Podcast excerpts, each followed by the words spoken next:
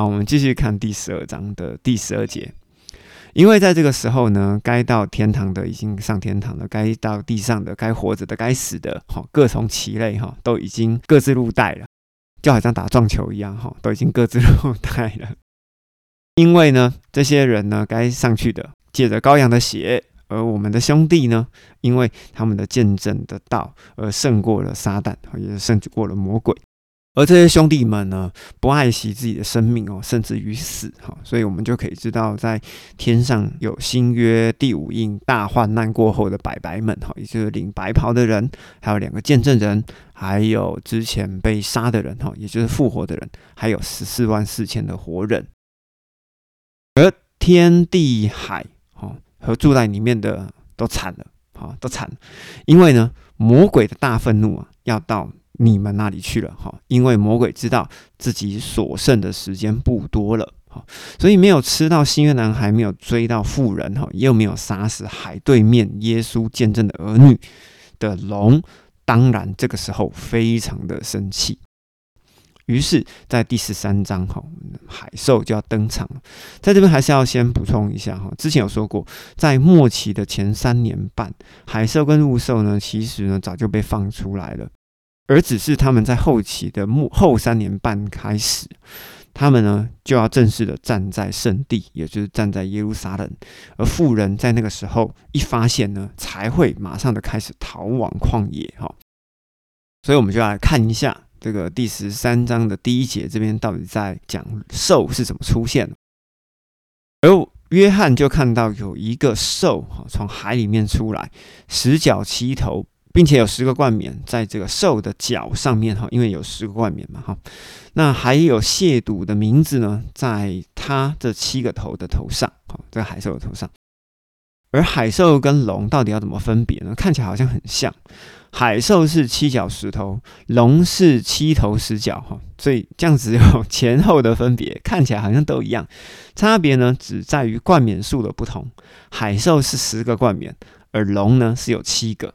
也就是说，龙的七个冠冕是放在头上，而海兽的十个冠冕呢是放在脚上。好，所以说呢，诶，是有点点不太一样的。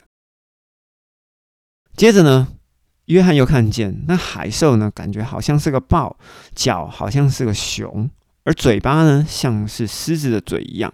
大龙，哈，也就是大红龙，就给了海兽它能力，给它座位，给它权柄。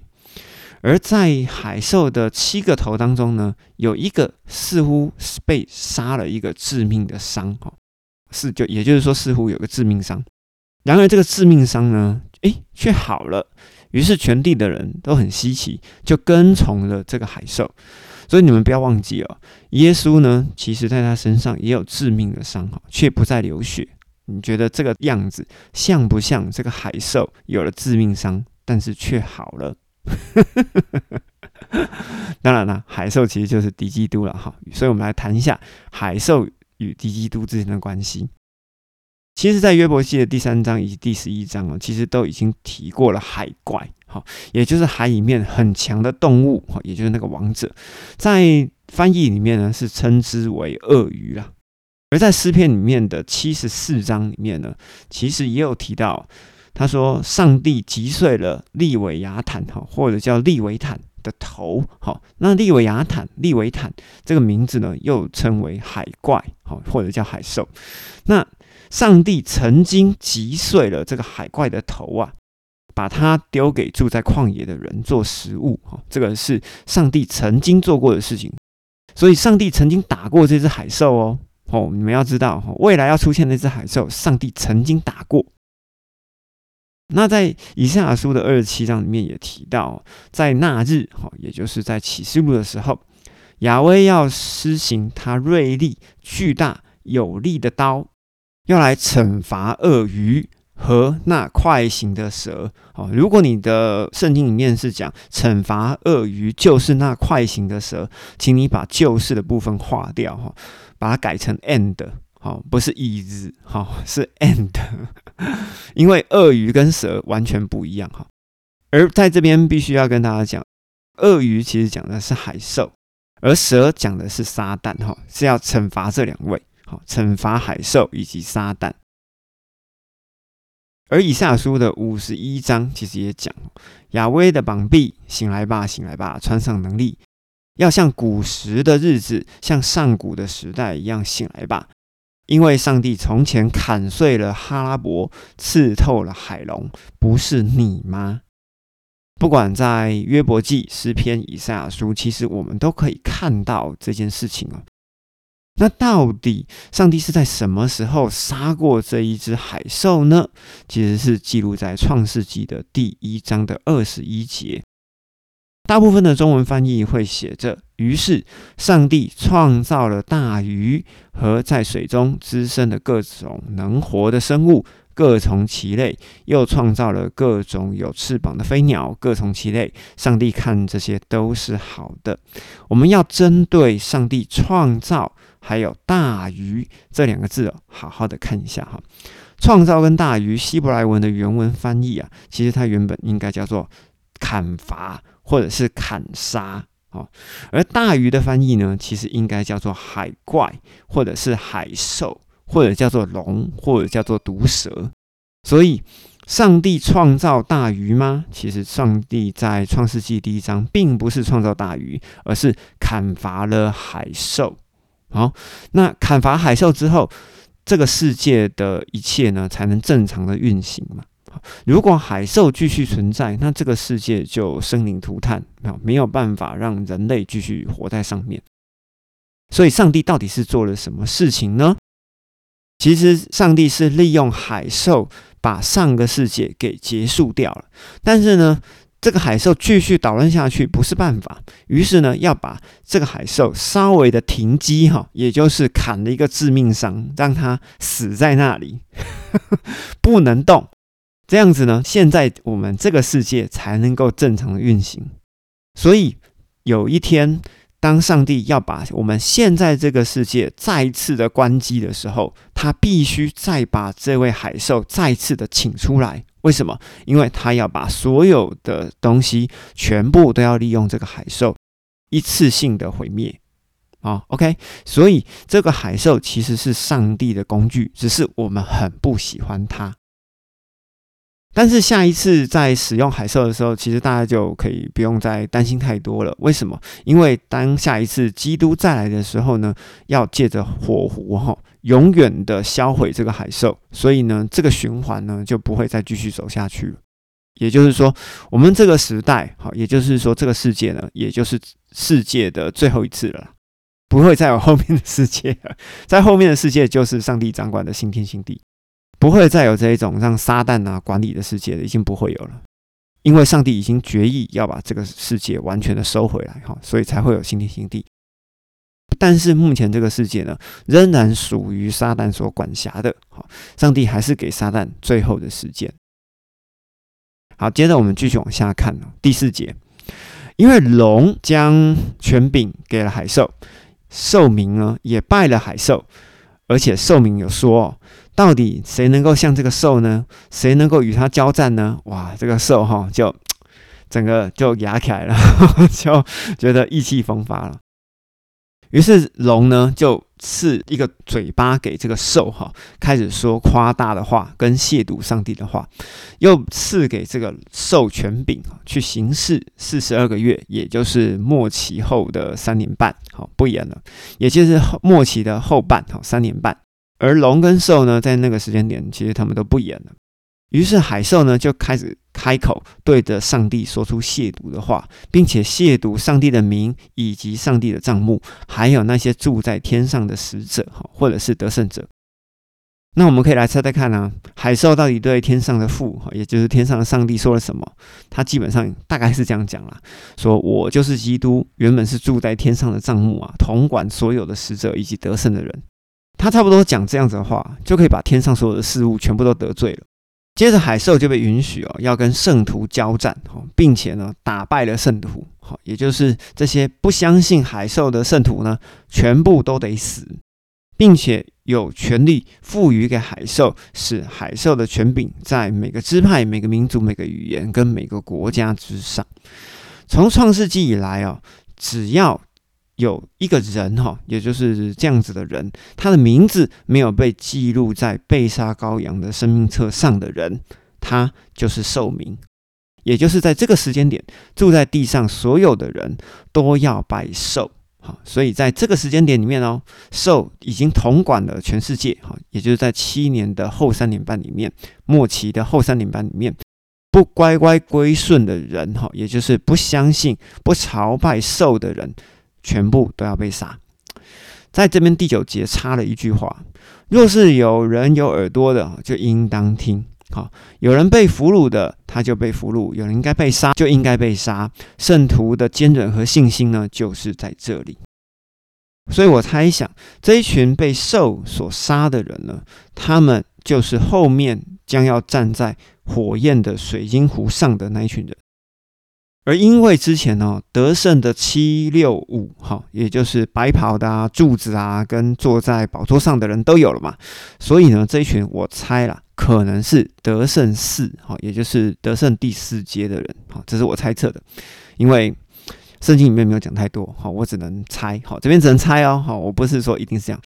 然而我们要知道一件事情哦，在这个时间点，死了真的比活着还好。啊，鼓励大家去死啊！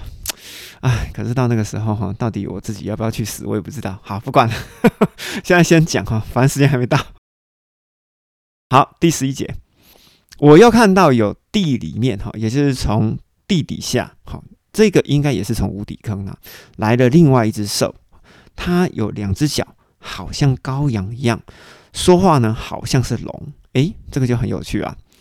它有两只脚，如同羔羊，就是它看起来很像羔羊，但是说话呢，就好像是撒旦在说话一样。OK，那头一个兽哈，也就是海兽的所有的权柄哦，这位陆兽呢，他施行这样的权柄在海兽的面前，也就是海兽把所有的权柄也交给了陆兽。接着这个陆兽就使地上所有的人好去拜那个有致死的伤又。医好的那一头兽，哈，也就是海兽，也就是敌基督，好，因为为什么叫敌基督？因为刚刚讲了嘛，因为基督的身上也是有致命的伤嘛，好，那致命的伤又医好了，那这个人就叫做基督，但是呢，他其实不是基督，所以他就是敌基督。接着鹿兽呢，好，就是那只羊，看起来像羊，说话像龙的那一个那只兽。他就行了一个火从天降的启示，于是陆兽就迷惑了在地上的所有的人，因为那个海兽呢赐给陆兽有能力，可以在众人面前实行奇事。我们来讲一下陆兽的重要性，好，也就是假先知的重要性。先讲一下一个过去的历史，也就是在列王记上第十八章。加密山上呢，先知以利亚对战四百五十个巴利先知哦，啊，我们知道那个整个过程嘛，我这边就不讲了哈。这个想看的人、想了解的人，请去翻《列王记》上十八章。能听我节目的人，基本上我讲到这里，他应该知道发生什么事情。不知道的，一定是新听众，或者是误入歧途的人。在对战的结果，我们知道，先知以利亚引火从天降，降到祭坛上，把所有的水以及柴火还有牛哈，整个都烧掉了。所以，陆兽假先知他要做的火从天降的奇迹是什么样的奇迹呢？他就让火从天上降在第三圣殿的祭坛上，不然的话，有空没事，火从天降干嘛？他一定要点一个地方嘛？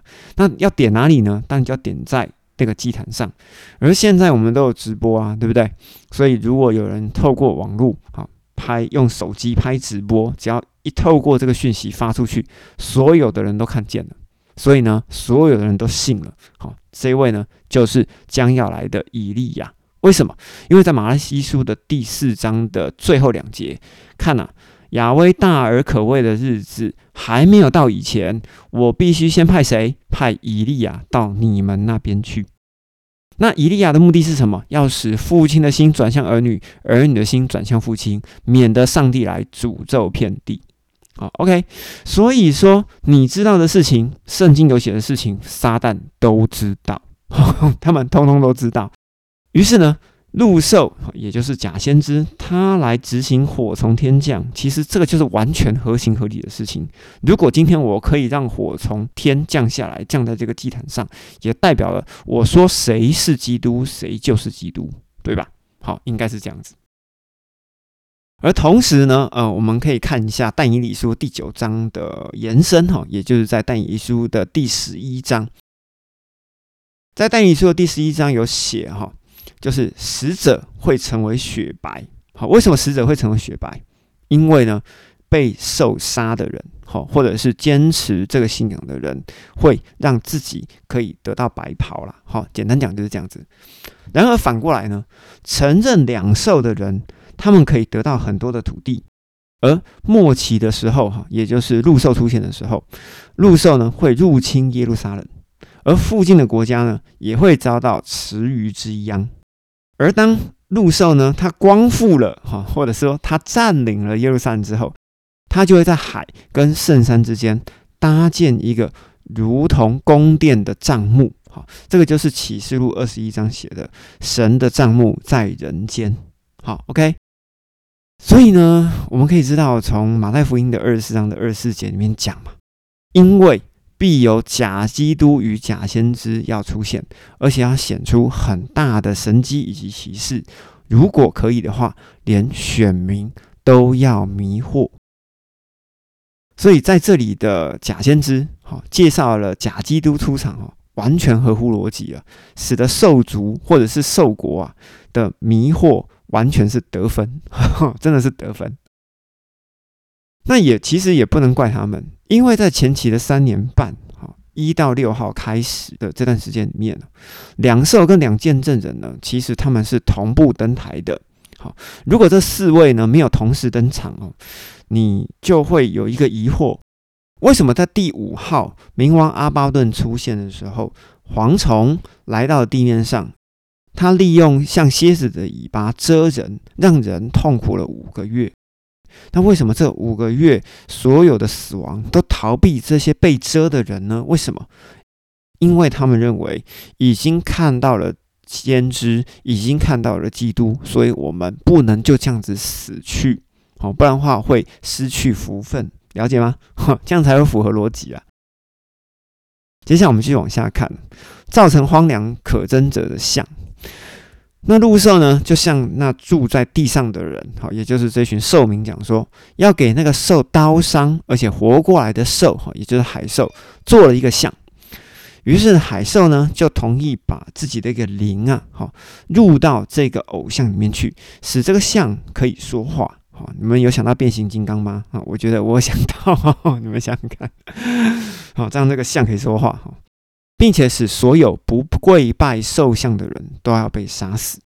于是我们可以回顾哈，在之前但以理书的第九章二十七节曾经讲过，一期之内，也就是末期的七年的里面，两兽一定会跟很多人坚立盟约。